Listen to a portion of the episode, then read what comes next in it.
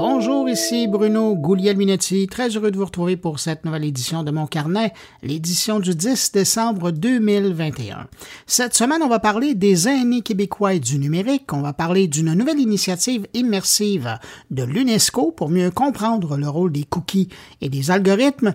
Et on va parler avec le grand patron de l'usine d'IBM de Bromont, un lieu stratégique et même névralgique pour le géant mondial de l'informatique. Et du côté de mes collaborateurs, cette semaine, il y a Stéphane Ricoul qui s'intéresse à la création du Conseil de l'économie circulaire en France.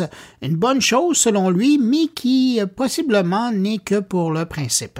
Et puis Jean-François Poulain va nous parler de l'univers UX chez Desjardins. Alors voilà pour les sujets euh, de cette semaine. Sinon, salutations toutes particulières à cinq auditeurs de mon carnet. Cette semaine, salutations à Yves Lafleur, Marc Veilleux, Catherine Ouellette-Courtois, Claudia Beaumont et Sophie Montmini.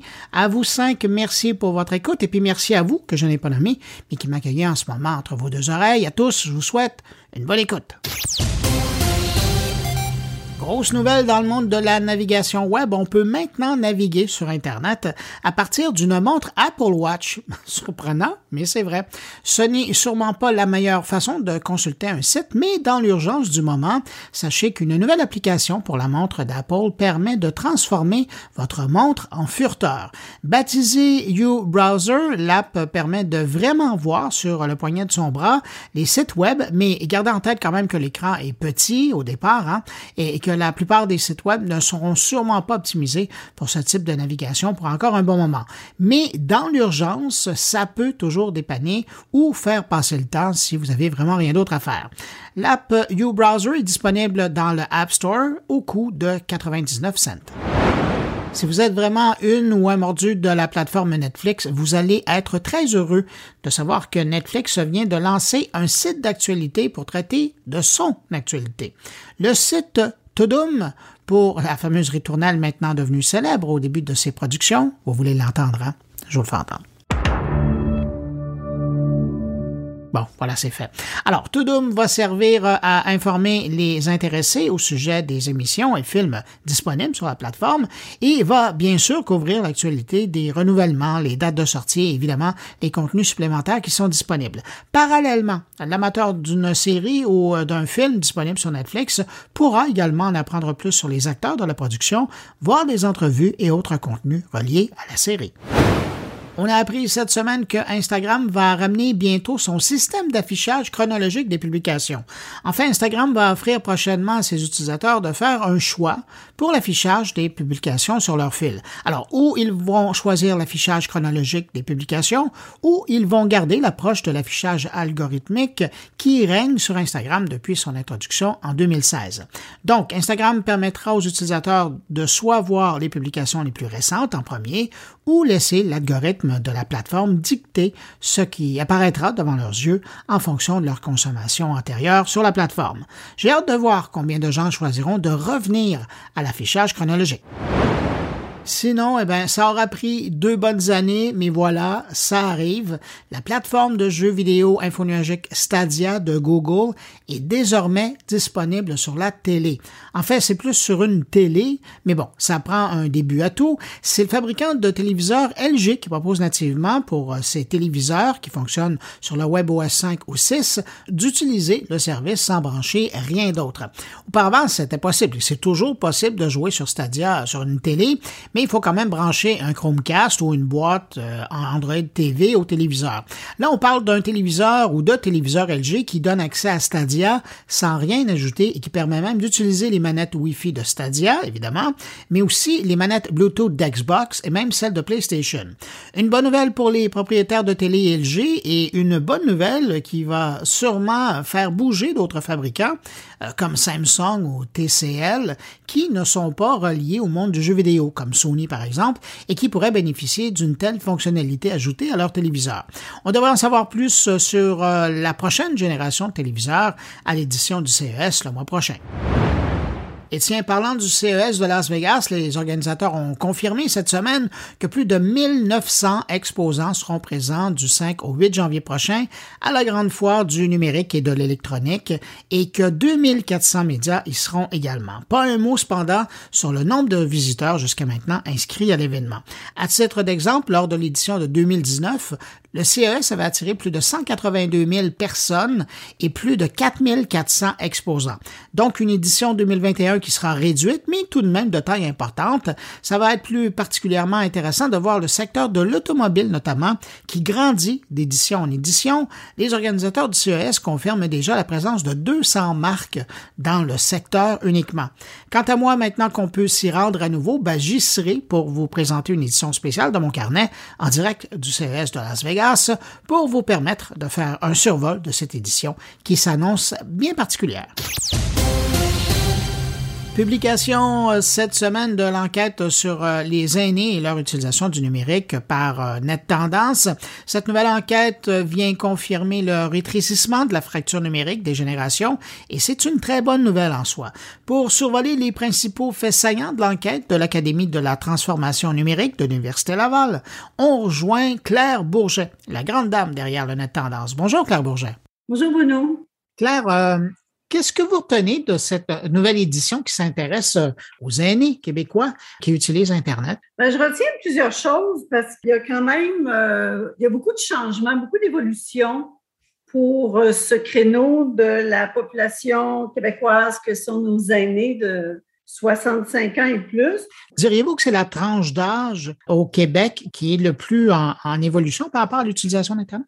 Ah, définitivement. Par rapport à l'intégration, à l'utilisation du numérique, définitivement, c'était, le dernier segment de la population où les taux étaient euh, moins élevés, si on veut. Puis, depuis le début de la pandémie, c'est dans ce groupe-là, dans ce segment de la population où euh, ça a beaucoup, beaucoup évolué euh, en hausse, vers le haut. Donc, je m'excuse, je vous ai interrompu. Vous alliez nous dire qu'il y a des choses qui vous marquent. Oui, mais on a euh, mesuré, on s'est intéressé euh, à la santé tout particulièrement. Puis ce qu'on observe, c'est que euh, il y a quand même près des deux tiers des aînés québécois qui ont utilisé en 2021 pour suivre leur santé en ligne, qui ont utilisé Internet. De ce deux tiers-là des aînés, on voit que tout ce qui concerne, par exemple, la prise de rendez-vous de vaccination, mais c'est aussi pour euh, prendre euh, un rendez-vous, consulter, faire la, téléconsultation avec un professionnel de la santé, que ce soit un médecin, un psychologue euh, ou autre professionnel, puis également pour compléter en ligne ses prescriptions des ordonnances avec son pharmacien dans toute cette sphère-là, on voit que c'est plus de la moitié des années québécois hein, qui euh, ont utilisé Internet. C'est des augmentations euh, de presque même du 30% C'est des grosses, grosses, grosses, grosses augmentations, des grands changements de comportement au, sein de cette euh, clientèle-là. Puis ce qu'on voit également toujours lié à la santé, c'est qu'ils sont, ils sont de plus en plus nombreux à utiliser des applications mobiles pour euh, suivre, par exemple, ça peut être euh, son sommeil, ça peut être son niveau d'activité physique, tout ce qui concerne euh, la pression artérielle, des, choses comme ça. On voit aussi que des, des, des croissances quand même assez importantes des, des, années qui vont utiliser le numérique, les applications mobiles euh, assez fins. Puis on voit même, je trouve ça intéressant, les différences hommes-femmes. Les femmes vont... Ben, en fait, les hommes sont euh, plus nombreux que les femmes à, suivre leur niveau d'activité physique en général. Par contre, les femmes vont utiliser ces applications euh, en plus grand nombre pour, par exemple, suivre leur sommeil, puis suivre leur alimentation. Mais je vous écoute, Claire. Euh, déjà l'an dernier, quand on parlait de l'édition euh, ben, de l'an dernier là, qui traitait des aînés, on sentait qu'il y avait un changement. Évidemment, la pandémie avait eu son effet. Là. Dans le fond, cette année, ce que vous, vous nous confirmez que c'est une, d'une part, c'est une tendance qui se maintient et, et qui est en croissance. Oui, puis ce qu'on voit, je regarde au niveau en termes de taux de branchement là, des, des aînés, n'y a pas tant, il y a une petite différence, là, mais de 3 3 points de pourcentage. C'est pas tant, là. Mais par contre, au sein de certains sous-groupes de ce segment-là, par exemple, les aînés euh, avec euh, un niveau de scolarité complété euh, de niveau primaire, secondaire, donc un petit peu moins scolarisés, dans ce sous-groupe-là, il y a des augmentations quand même significatives d'aînés qui sont passés sont passés à, Internet, donc à, se brancher à Internet.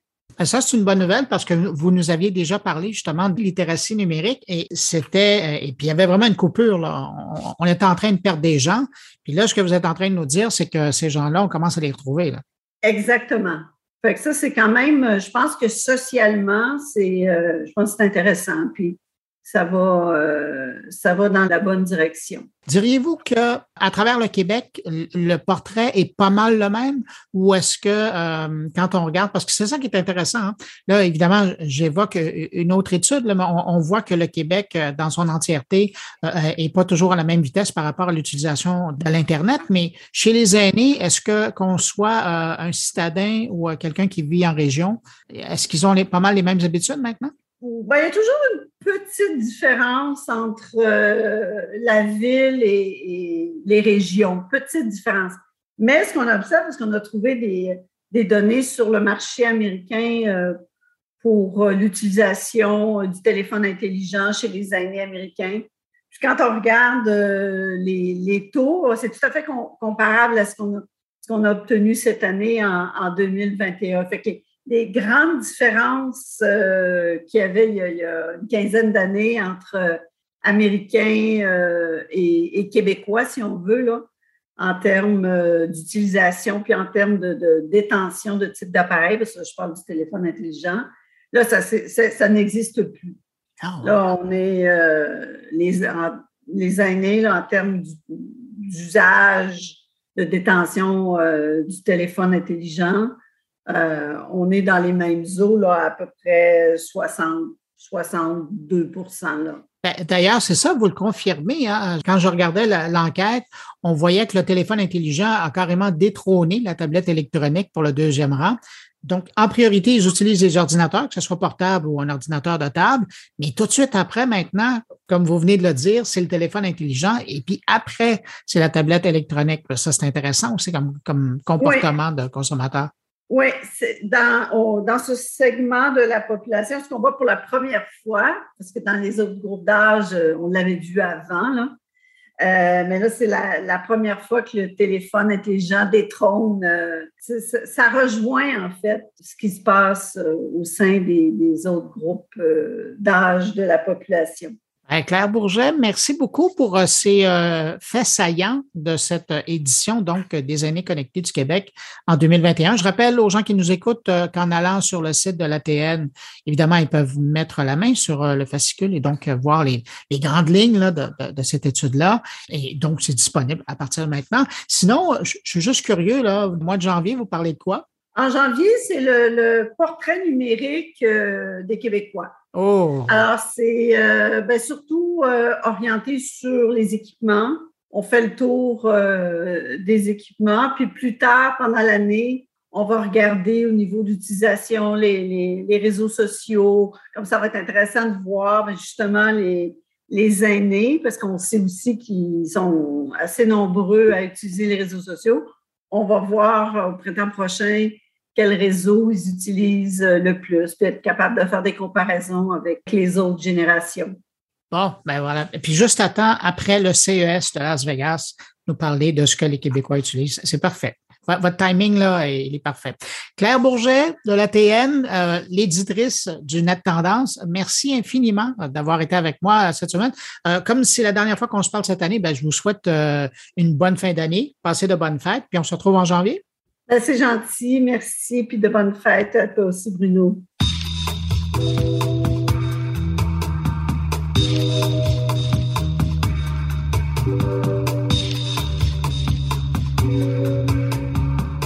Jours-ci, l'UNESCO a lancé une nouvelle expérience immersive sur le web qui permet de réaliser devant ses yeux comment les cookies et ces outils de traçage ou de traquage euh, de nos habitudes sur le web, comment ils influencent ce que nous voyons sur nos écrans quand on navigue sur Internet. Pour parler de cette nouvelle initiative, on va rejoindre à Paris Mathieu Guével. Il est le directeur de la communication de l'UNESCO. Bonjour, Monsieur Guével.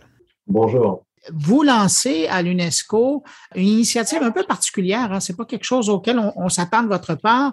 Vous lancez une expérience numérique pour euh, faire découvrir aux gens ce que font les cookies dans le fond avec leur utilisation. Mais avant de parler de cette expérience-là, je serais bien curieux de revenir sur le prétexte dans le fond qui sert à, lancer cette invitation-là à, la population en général. Et c'est donc euh, cette opération-là, elle est lancée en marge de recommandations sur l'éthique de l'intelligence artificielle qui est fait, qui a été faite à l'UNESCO, qui a été entérinée par des pays membres. Euh, donc, en, quelques mots, qu'est-ce que c'est cette recommandation sur l'éthique de l'intelligence artificielle? L'enjeu, c'est de définir un cadre mondial sur l'éthique de l'intelligence artificielle. Il y a euh, un certain nombre de pays, un certain nombre de régions qui voient progresser la technologie de l'intelligence artificielle, des mérites qu'elle pose et aussi des débats ou des défis et des problèmes qu'elle pose sur la gestion des données, sur l'utilisation malveillante, sur la, sur la, la surveillance euh, sociale, sur les bulles numériques aussi qui se construisent. Parce qu'en fonction des données que l'on laisse dans nos, dans nos navigations sur Internet, suivant qu'on est un homme, suivant qu'on est une femme, suivant qu'on est riche, qu'on est pauvre, qu'on est de tel ou tel pays, on n'a pas accès au même Internet. Et on s'enferme parfois, contre son gré, dans une bulle numérique être conscient de tout ça, comprendre les avantages, parce que ça permet d'aller très vite sur Internet, quand euh, on vous reconnaît, euh, mais ça permet aussi de vous, de vous enfermer dans, dans, un, dans un schéma prédéterminé. Avoir conscience de tout ça, c'est déjà, c'est très important d'une part, et ça permet de devenir un peu plus acteur, un peu plus actif de ces données et de sa relation avec les algorithmes. Ça fait longtemps que je n'avais pas entendu une excellente définition de ce qu'est un cookie, c'est-à-dire euh, quelque chose qui nous permet d'aller très vite, mais effectivement qui nous enveloppe dans une bulle qui euh, nous réconforte dans nos pensées et euh, arrive à, essayer de personnaliser un peu l'expérience. Donc, c'est en, en, marge de ces recommandations qui ont été acceptées par les pays membres que vous avez décidé de lancer quelque chose qui permet aux citoyens, aux internautes de la planète de vivre d'être beaucoup plus conscients de ce qu'est justement un cookie. J'aimerais ça que vous nous parliez de cette euh, donc extension que vous avez créée. Oui, donc c'est effectivement, vous avez tout à fait raison, c'est dans le cadre de ce travail de l'UNESCO pour établir une recommandation mondiale sur l'éthique de l'intelligence artificielle. Comme vous l'avez dit, c'est la première fois au monde, c'est la première fois de l'histoire qu'il y a une recommandation aussi grande. 193 pays qui se sont mis d'accord sur un ensemble de règles éthiques sur ce qu'il est permis, ce qu'il est recommandé, ce qu'il est souhaitable de faire avec l'intelligence artificielle. Et dans le cadre de cette recommandation, qui est donc un, un document euh, juridique extrêmement sérieux, extrêmement euh, euh, solide, qui a nécessité plus de deux ans de travail d'élaboration, qui suit d'ailleurs de nouveau deux autres années de, de discussion avec les États membres. C'est la plus grande conversation mondiale jamais tenue sur ce sujet. Plus de 50 000 contributions de partout dans le monde pour, euh, pour établir une documentation, euh, un, une recommandation euh, aussi, aussi forte.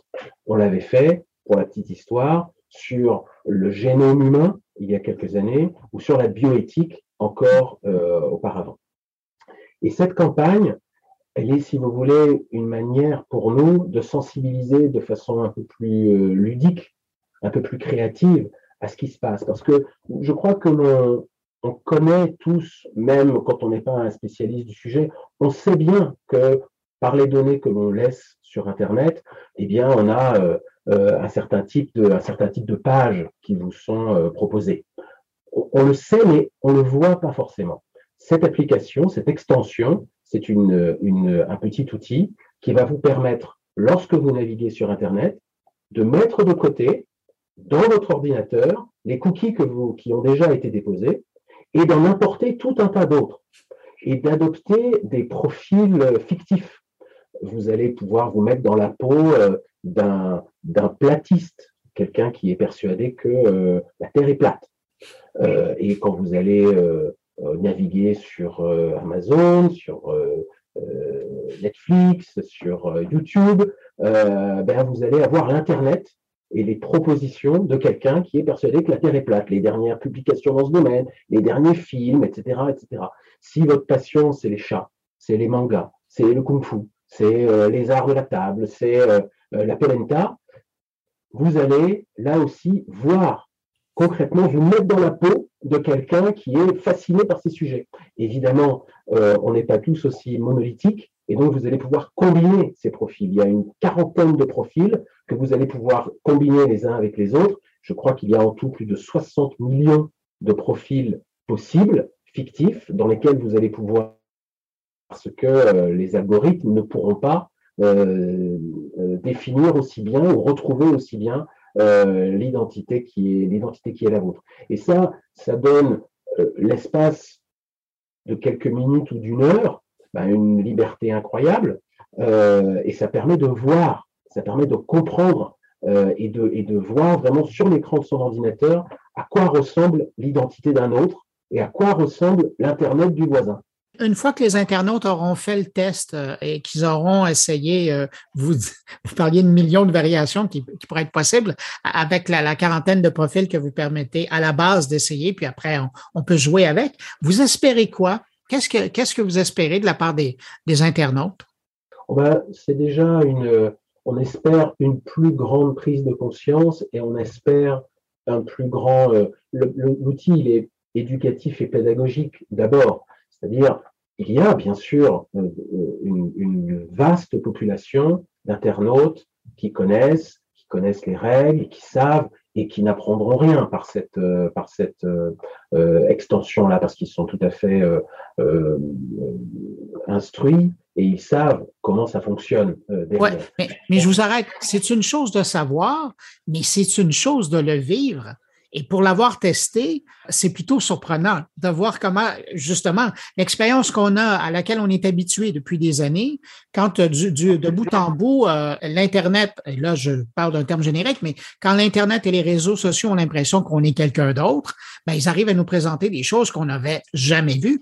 Exactement, mais vous, vous, touchez là un point qui est assez, euh, assez fort. les, premiers mots de l'acte constitutif de l'UNESCO, c'est justement ça, construire la paix dans l'esprit des hommes et des femmes.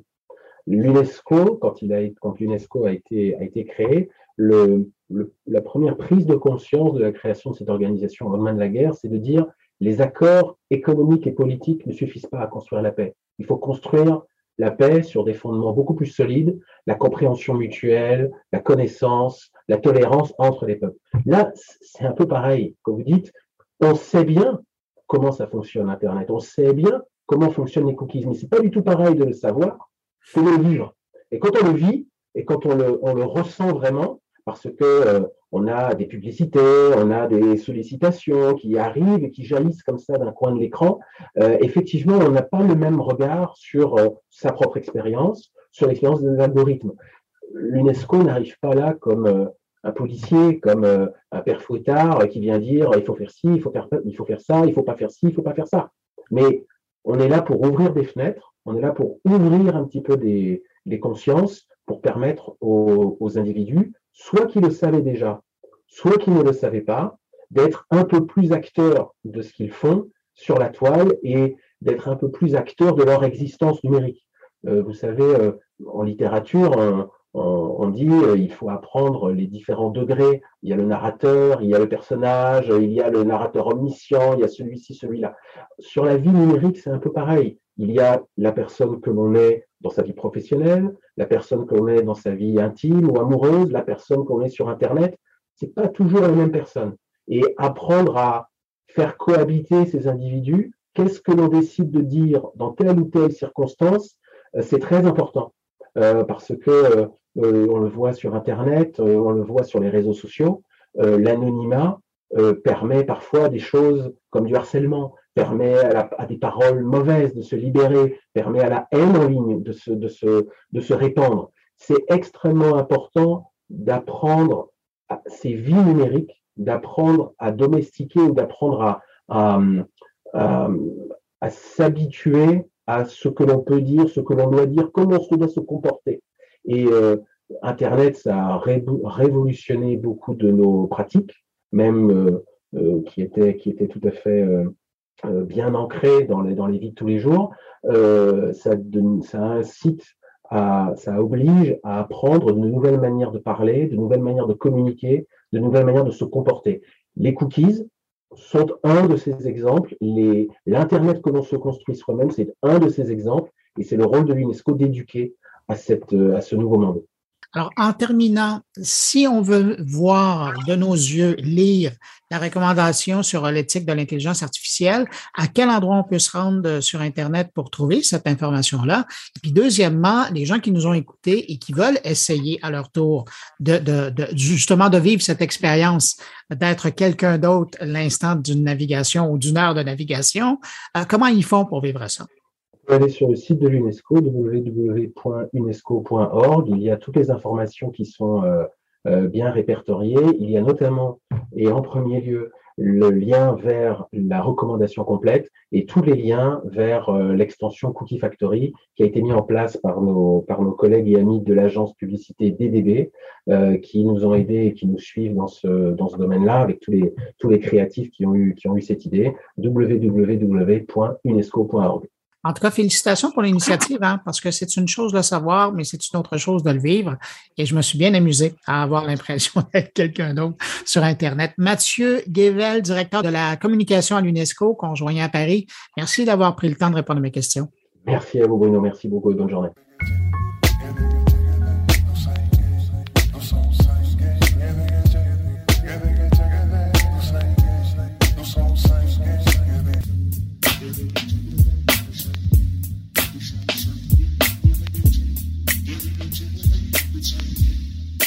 Thank you. Alors là, cette semaine, je me fais un grand plaisir et j'espère que vous allez apprécier cette rencontre. Ça faisait un moment que je voulais le recevoir dans mon carnet et cette semaine, finalement, ça fonctionne. Je parle de Louis Labelle. C'est lui, le directeur en chef de l'usine d'IBM à Bromont depuis plus de neuf ans. Et sous lui, on peut dire que l'usine a pris vraiment du galon de l'ampleur. Chaque semaine, c'est plus de 100 000 processeurs qui sortent des portes de l'usine de Bromont pour aller équiper des appareils d'IBM un peu partout sur la planète.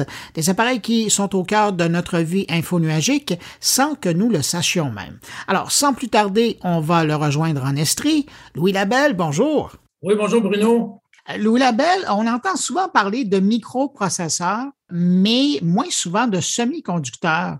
Pour les gens qui ne connaissent pas ça du tout, euh, c'est quoi la différence entre les deux? Ben, un microprocesseur, c'est euh, un semi-conducteur qui a une fonction bien précise de faire des calculs euh, donc, de, faire un paquet de calculs, mais il y a plein d'autres types de semi-conducteurs. Il y a des, il y a de la mémoire, il y a des radio frequency, il y a des mix signals, donc différentes fonctions euh, pour les différents types de semi-conducteurs qui existent. Bon, ben merci. Vous avez euh, éclairé la lanterne de bien des gens. Est-ce qu'on peut dire que l'usine de Bromont, IBM s'est spécialisée dans le microprocesseur qu'on pourrait appeler sécuritaire?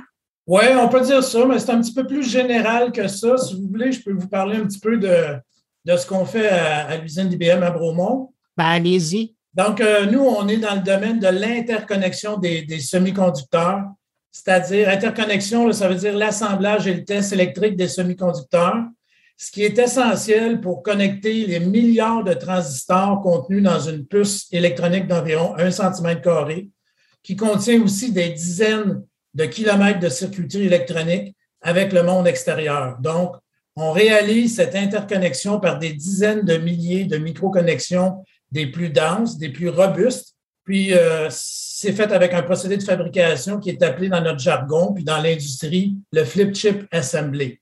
Donc, principalement à l'usine de Bromont, ce sont des micro, ce sont des semi-conducteurs de type microprocesseur, mais aussi beaucoup de, de produits logiques qui ont des fonctions logiques que l'on assemble, dont on fait l'assemblage et le test électrique. Puis de plus en, de plus, en plus aussi, c'est l'intégration de différents types de semi-conducteurs jusqu'à avoir quelque chose qui s'appelle System in a Package, donc un chip RF, un chip mixing node, un chip mémoire, un chip microprocesseur, un chip logique. Donc, beaucoup de complexité, plus ça va. Et, concrètement, euh, le type de produits que vous produisez à l'intérieur euh, du complexe de, de Bromont, on les retrouve où? Bon, d'abord, on est la seule usine d'assemblage et de test des semi-conducteurs pour IBM dans le monde entier.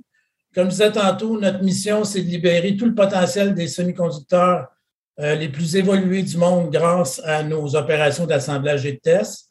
Puis, euh, nos produits, ils vont dans les systèmes, les serveurs d'IBM P et Z, mais ils vont aussi à différents équipementiers, euh, des gens dans l'industrie qui reçoivent nos produits, puis en aval, ça va leur permettre de bâtir des systèmes électroniques intelligents les plus performants, c'est-à-dire capables de traiter une plus grande quantité d'informations plus rapidement.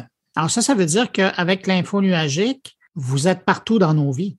On est partout. Vous pouvez vous dire que oui, effectivement, ce qu'on bâtit, c'est les processeurs, les produits logiques, puis aussi les processeurs, donc le cerveau, puis aussi le cœur des serveurs P et Z d'IBM. Donc, ça, ça va dans les serveurs qui sont vendus par IBM à travers le monde, euh, qui servent aux grandes banques, aux grandes institutions mhm. financières, aux, toutes les grosses compagnies là, qui font, euh, qui s'occupent de, transport, de gestion d'énergie. Donc, ça, ça, va pour ça pour les serveurs d'IBM, mais aussi c'est vendu à des clients externes qui, eux, utilisent ça dans leurs produits côté télécommunications, dans des centres de données, euh, dans des gros ordinateurs qui font des calculs complexes, etc.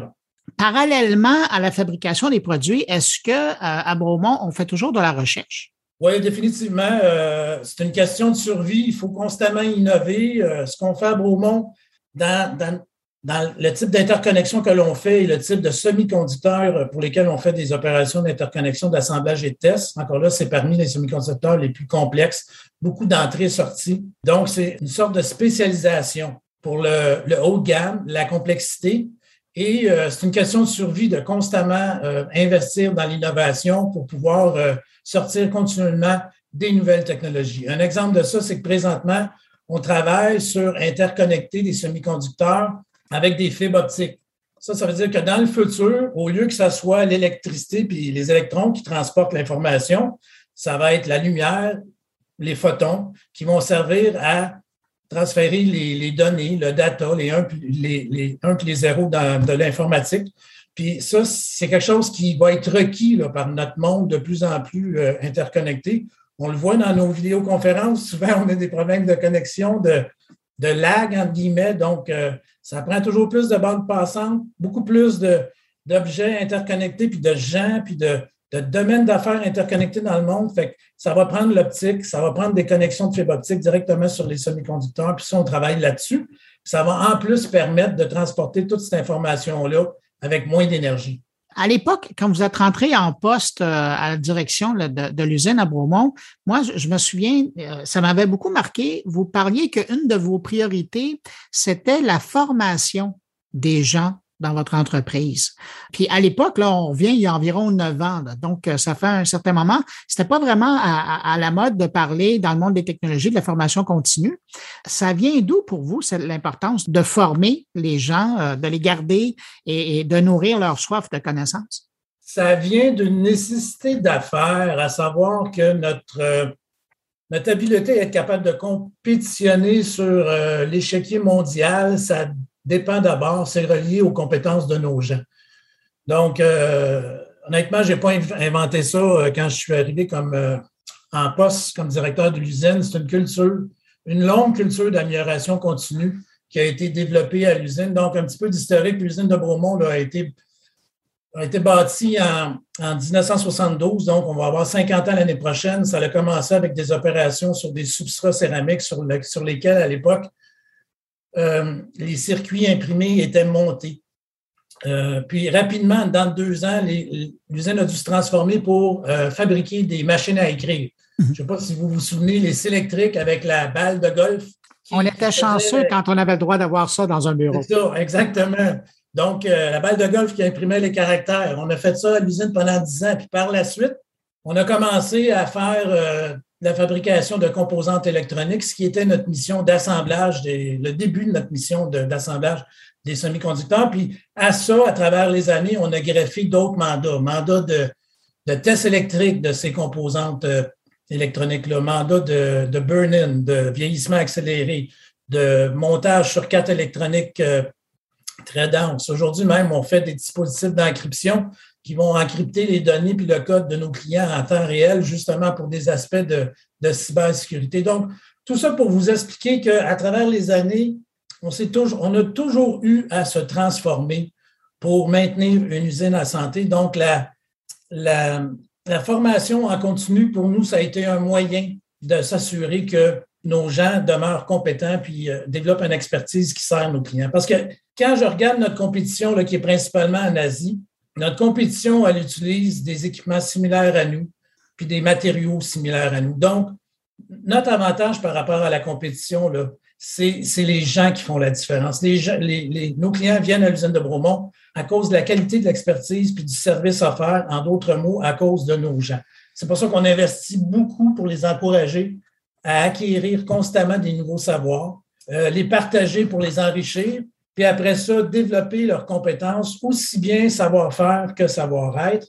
Puis encore là, c'est une culture de plusieurs années qui nous a permis de se réinventer, puis toujours euh, demeurer un joueur clé sur euh, l'échiquier mondial.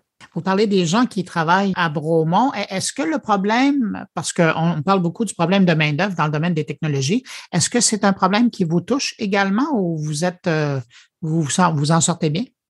On s'en sort OK. C'est définitivement un problème qui nous touche. Je crois que ça, ça touche tout le monde au Québec, euh, je dirais au, en Amérique du Nord, au Canada, euh, dans différents domaines de, l'économie. Oui, ça nous touche. Donc, il faut travailler encore plus fort pour être capable d'attirer la main-d'œuvre dont on a besoin à l'usine de Bromont.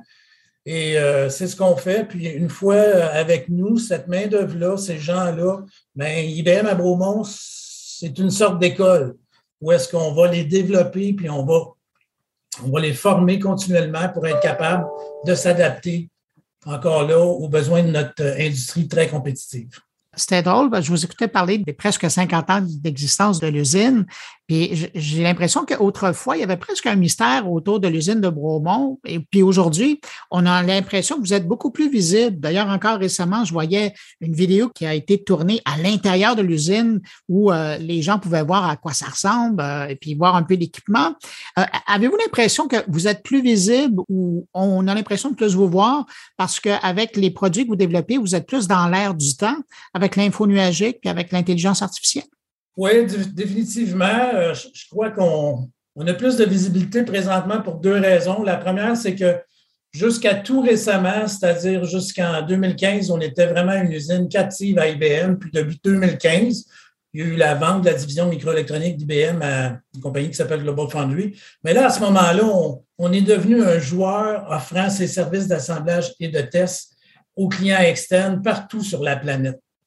De sorte qu'il a fallu assurer une présence, faire connaître notre, produit, notre savoir-faire partout sur, la planète. Alors oui, à ce moment-là, on est devenu plus visible à l'international qu'avant, alors qu'historiquement, notre présence active était davantage au niveau de notre communauté, puis du Québec. L'autre phénomène qui se passe, c'est que oui, on a d'IBM un, mandat mondial, mais pour la première fois, après plus de 100 ans de présence d'IBM au Canada, ce qui se passe, c'est qu'on a un président d'IBM au Canada, un general manager qui est francophone, Claude Gay, M. Claude Gay, un diplômé de Polytechnique comme moi. Puis tous les deux, on est très fiers de ce qui est réalisé à l'usine de Bromont par nos employés. Puis on essaie davantage de le faire connaître au, euh, au pays, définitivement. Est-ce que vous diriez qu'aujourd'hui, l'usine de Bromont, c'est une usine essentielle pour les produits d'IBM? Oui, bien définitivement, je l'ai dit, on est la seule usine qui, fait ce type d'ouvrage-là pour IBM. Euh, l'autre chose, bien, essentiellement, tous les systèmes P, donc les, serveurs d'IBM, les systèmes P, les systèmes Z, qu'on appelle parfois mainframe, tous ces serveurs-là, ils contiennent des composantes, soit des microprocesseurs, soit des produits logiques qui ont été fabriqués à l'usine de Bromont. Euh, puis en plus de ça, ces produits-là, encore une fois, sont offerts à d'autres clients à l'externe. Donc, pour IBM, on est vraiment clé dans la chaîne d'approvisionnement. puisque l'on fabrique est essentiel pour l'offre de hardware d'IBM, l'offre faite qui est optimisée pour l'intelligence artificielle, puis aussi pour les services euh, d'info nuagique. Et, j'irais presque en rajoutant aussi euh, et, spécialisé dans le contexte de la cybersécurité, parce que vous vous targuez justement de développer euh, du matériel, des produits qui sont difficilement piratables ou hackables. Oui, c'est très sophistiqué. La, la, sécurité informatique, la cybersécurité, c'est une valeur de première importance chez IBM. C'est au sommet de notre proposition de valeur comme entreprise, puis on est le plus gros joueur de l'industrie en sécurité informatique qui couvre autant les aspects logiciels que services et matériels. Donc, euh, la cybercriminalité, ça s'accélère dans le monde, puis ça a des impacts toujours plus grands. On parle de, des impacts qui peuvent atteindre des milliards de dollars par année. IBM a développé un leadership mondial qui est mis à profit auprès de nos clients, mais ces solutions-là sont aussi utilisées à l'interne d'IBM pour continuellement améliorer notre sécurité informatique à l'interne. Puis concrètement, à l'usine de Bromont, c'est la même emphase qui est mise pour toujours mieux protéger nos données puis nos applications. Puis en plus de ça, un exemple concret de ce que vous mentionnez, à savoir des dispositifs très sécuritaires, mais à l'usine, on fabrique un matériel d'encryption, un dispositif matériel d'encryption qui permet d'encrypter en temps réel puis de protéger les données et le code de nos clients en tout temps contre les intrusions. Il y a des tests qui sont faits, c'est très sécuritaire. puis ce matériel-là équipe les serveurs P haut de gamme, puis aussi tous les serveurs Z d'IBM. Puis, entre autres, c'est utilisé par les grandes institutions financières de, ce monde qui, ont un besoin essentiel de protéger l'information de leurs clients en tout temps avec beaucoup de fiabilité. En terminant, euh, Louis Labelle, euh, si je vous demandais le plus grand défi pour vous, euh, pour 2022 ou pour les années à venir, c'est quoi? Continuer de se réinventer continuellement, d'être euh, à l'avant des innovations. Donc, euh, j'ai le privilège de, de l'idée une équipe fantastique à l'usine de Bromont. Tout le monde travaille dans, dans le même sens pour euh, bien servir notre client IBM. On est comme notre client interne, mais aussi nos clients externes. Et le défi, c'est de croître cette business-là, cette belle usine de haute technologie qu'on trouve dans les cantons de l'Est à Bromont, dont on est bien fiers. Louis Labelle, directeur en chef de l'usine de Bromont, merci d'avoir pris le temps de répondre à mes questions. Merci Bruno, bienvenue. Salut.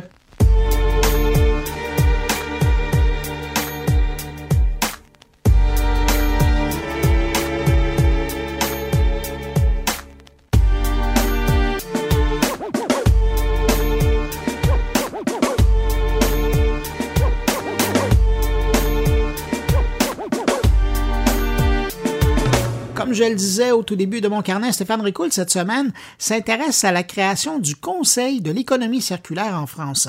Une bonne chose, selon lui, mais qui, euh, possiblement, n'est que pour le principe.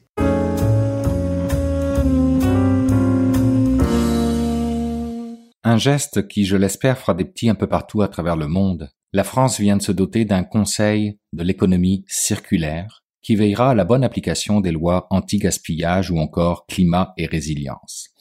Et c'est effectivement bien là le rôle d'un Conseil national que de donner du poids à des lois. Alors, coup de chapeau à la France. Je dis cela, mais au Québec, on ne manque pas d'initiatives non plus liées à l'économie circulaire. Notre gouvernement est tout de même le principal fondateur de la plateforme Québec circulaire, qui a comme mandat d'accélérer la transition vers l'économie circulaire par la convergence des acteurs, des projets et des outils.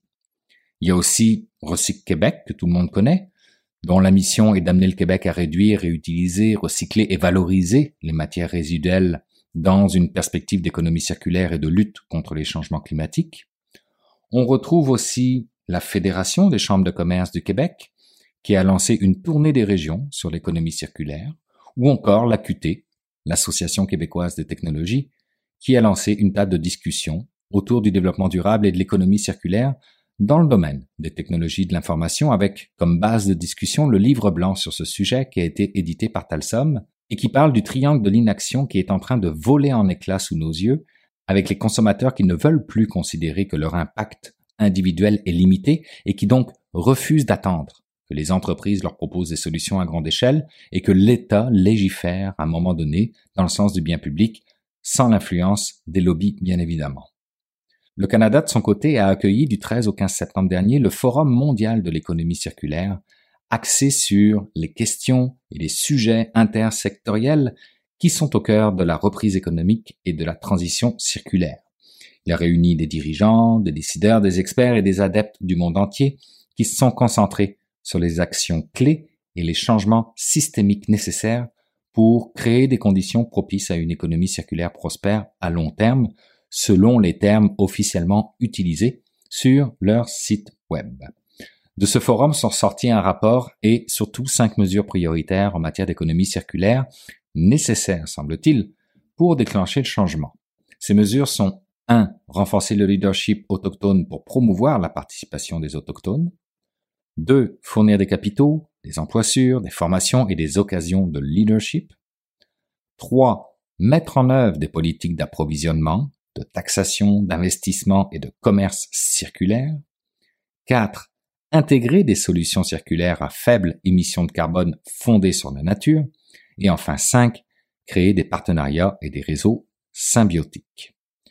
Une fois tout ça dit, le geste posé par la France pour valoriser l'importance de l'économie circulaire est tout de même important, puisque là-bas, plusieurs décrets des lois que j'ai cités en introduction se font encore attendre, alors que leurs applications portent sur des sujets urgents, tels que la fin progressive du plastique à usage unique ou encore le fameux indice de réparabilité, notamment des appareils électriques et électroniques. Si Apple a fait un virage à 180 sur cette dernière notion, celle de la réparabilité, et en fait aujourd'hui même un axe de communication et de marketing, c'est que la tendance est bel et bien là. Malgré tout, ce conseil de l'économie circulaire français ne pourrait bien être qu'un feu de paille ou feu d'artifice, soit quelque chose d'éphémère, puisque ses membres sont tous des bénévoles. Et oui, des bénévoles, motivés certes, mais bénévoles tout de même. Et qu'en plus, le conseil n'est même pas doté de budget en propre. Et sans argent, c'est comme pas de bras, pas de chocolat, on va pas bien loin malgré les bonnes intentions de tous et chacun quand même ironique quand on se doute que ce conseil se devra de lutter contre l'obsolescence programmée, si vous voyez ce que je veux dire.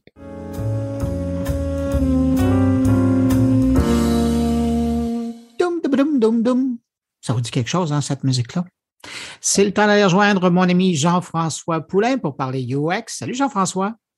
Bonjour Bruno. Est-ce que tu reconnais cette petite ritournelle-là? Ah oui, des jardins. eh oui, voilà. Ben, Moi, je fais des liens, hein, je suis bon. c'est fort, c'est fort. Euh, je fais ça parce que cette semaine, tu nous parles de UX et tu nous parles de Desjardins. Desjardins qui a une force UX active euh, assez importante. Hein? Euh, oui, oui, vraiment importante. Puis ça m'intéressait d'en savoir un petit peu plus et, j'ai contacté Desjardins et par mes contacts multiples, j'ai réussi à tomber en rentrer en communication avec euh, Séverine Clairet, qui est la vice-présidente expérience membre euh, client et numérique chez Desjardins. Puis ils ont une équipe assez consistante, puis, des méthodologies aussi. Puis je, parlais avec elle, puis c'était pour un autre sujet. On se parlait parce que, bon, j'ai je, une étude ongoing sur les départements UX au Québec.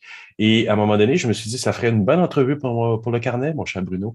Donc, euh, parce que euh, parce que il y a une volonté réelle chez Desjardins de se rapprocher de leurs utilisateurs. Puis on peut pas en dire autant nécessairement toutes les banques, les, les, les utilisations des, des, processus bancaires dans les autres banques, des fois, sont pas aussi heureuses. Desjardins, des gens ont souvent des bons mots sur, ce, sur cette partie-là. Il y a eu d'énormes progrès, d'énormes cheminements, on le sent là, depuis. Euh, oui, dans les dernières années, c'est la progression qu'ils ont fait. Oui, oui. Puis ils ont un lab à Québec encore très actif qui expérimente des choses. Je les avais rencontrés au WAC. Tu te souviens, on avait fait une entrevue avec eux il y a un an ou deux ans de ça. Donc, ils sont en expérimentation à pousser plus loin ce genre de, de, de réflexion-là sur la relation qu'ils ont avec leurs membres. Puis, euh, ben, c'est de ça qu'on a parlé donc avec Séverine, puis de, la méthodologie, comment il gère le, département. Puis, elle voulait faire savoir aussi que le département UX euh, chez Desjardins, il est dynamique.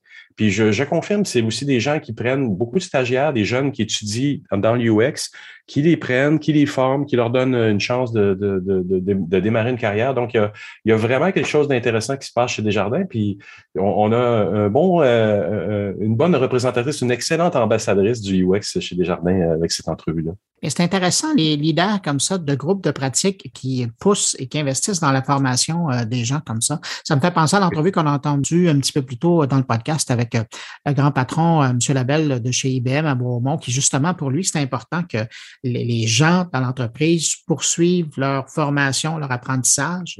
Et ça, c'est c'est bon pour l'entreprise, on ne va pas s'en cacher, mais c'est aussi bon pour l'individu, parce que c'est valorisant de continuer à, apprendre et à... Absolument. il y a ça, puis dans un département UX aussi grand que, que celui de Desjardins, il y a aussi la passation d'une norme, hein, d'une, d'une culture, mais pas seulement d'une culture, mais aussi de euh, qu'est-ce que ça représente d'être euh, euh, connecté avec l'utilisateur en tout temps ou d'être très proche de cette vision-là? Ben, c'est aussi un peu pyramidal, on s'entend, ça passe à travers une vision qui vient d'en haut, qui vient de la direction, et ça se sent.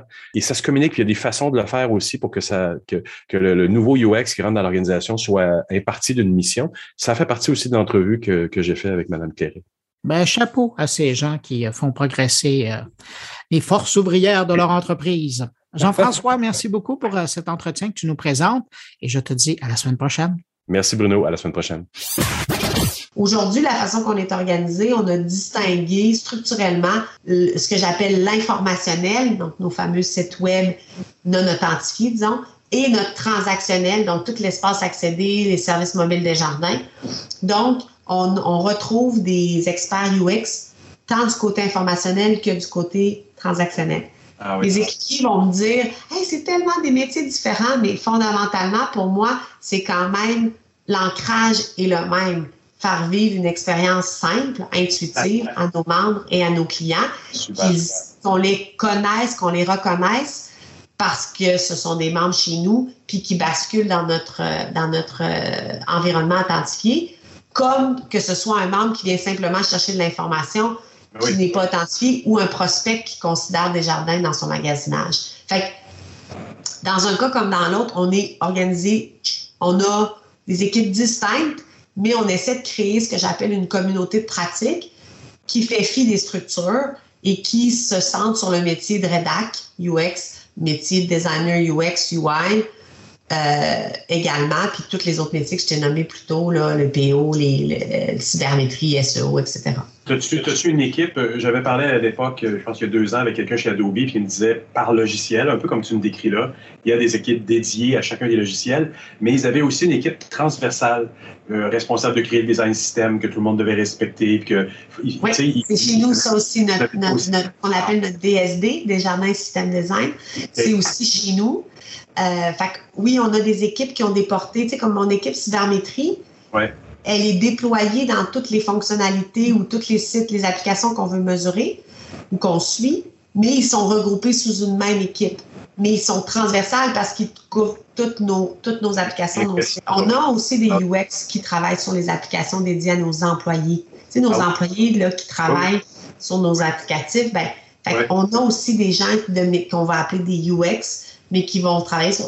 On est dans un passage très produit, là. Fait que, tu sais, un peu ce qu'on va des fois entendre parler du biz tech up, là. Tu sais, on développe, on s'assure d'opérer de, par la suite puis de, toujours optimiser. C'est dans cette logique-là. L'idée, c'est qu'on soit sur un, qu'on s'inscrive autant. Le défi, des fois, c'est selon la nature de l'idée, là, des fois, il arrive que ça ne vient pas du numérique. Hein. Il y a des fois qu'il arrive, ça va venir de, de quelqu'un responsable en dehors, dans la manufacture, tout ça.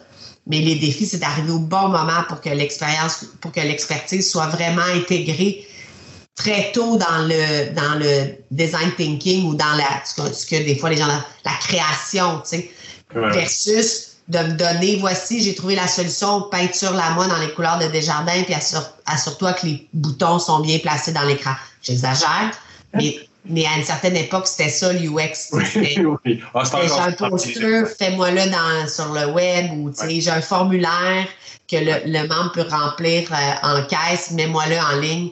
Mais on n'est plus là aujourd'hui. Mais des fois, ça arrive encore qu'il y en a qui voient notre rôle comme ça.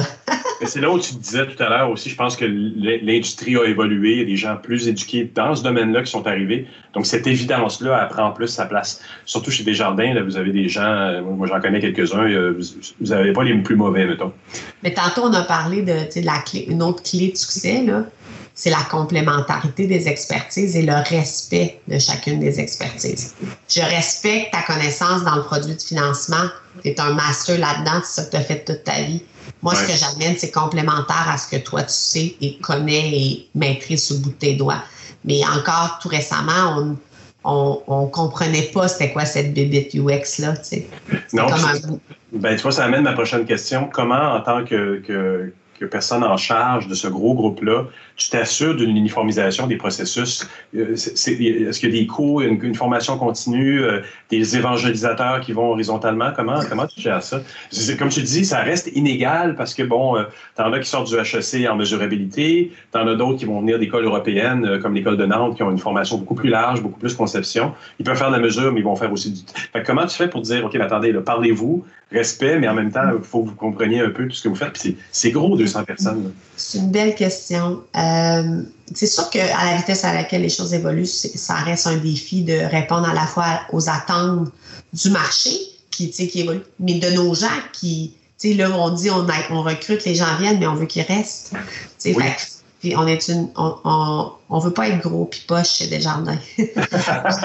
c'est louable, c'est louable quand même. Mais ça arrive des fois, puis t'es gros, des fois tu peux être lourd, puis tu sais, difficile, de, difficile d'avancer. Fait que c'est un défi de tous les instants de, de que notre que la cadence avec laquelle on permet à nos gens à la fois de s'inter-influencer, de progresser dans leur métier et de réussir à avoir l'écoute des différentes parties prenantes. Là. Ça, c'est, tu as parlé d'évangélisateur plutôt.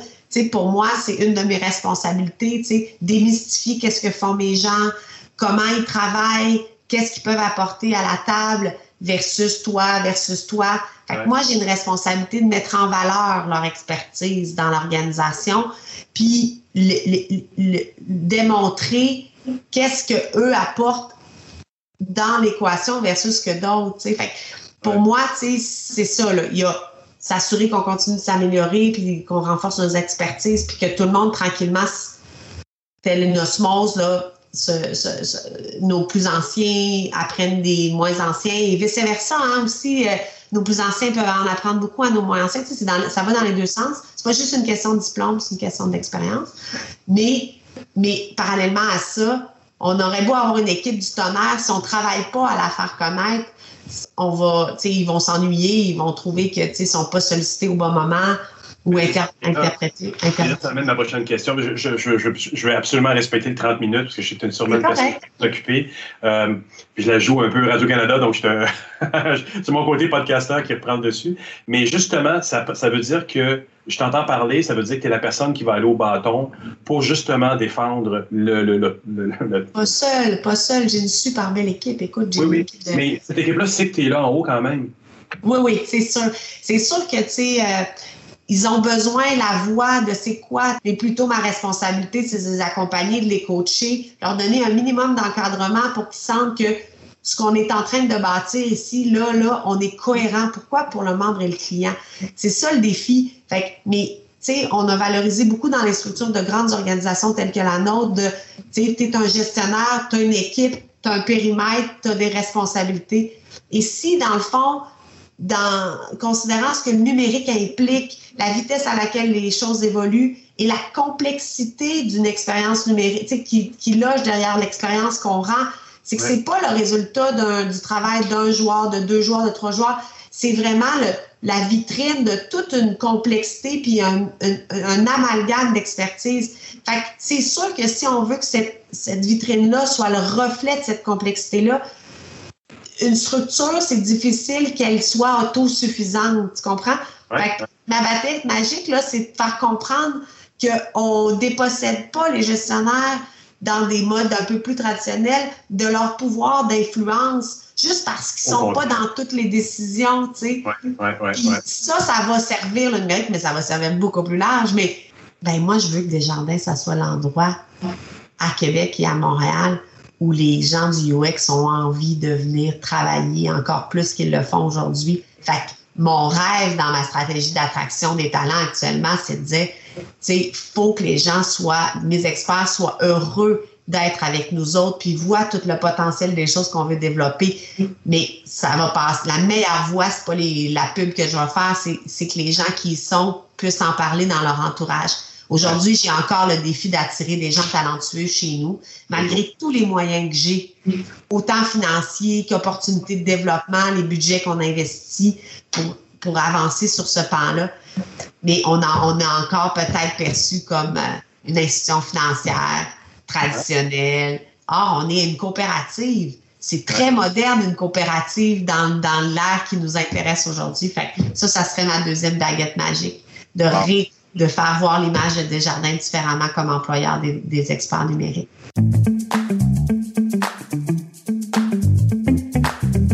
Eh bien voilà, c'est ainsi que se termine cette édition de Mon Carnet. J'espère que vous avez apprécié. Merci à nos invités, merci à Stéphane Ricoul et puis à Jean-François Poulain. Quant à vous qui m'écoutez entre vos deux oreilles depuis euh, le début, ben merci d'avoir été là jusqu'à la fin. On se retrouve la semaine prochaine pour une nouvelle édition de Mon Carnet. Je vous dis au revoir, mais surtout, portez-vous bien. Thank you.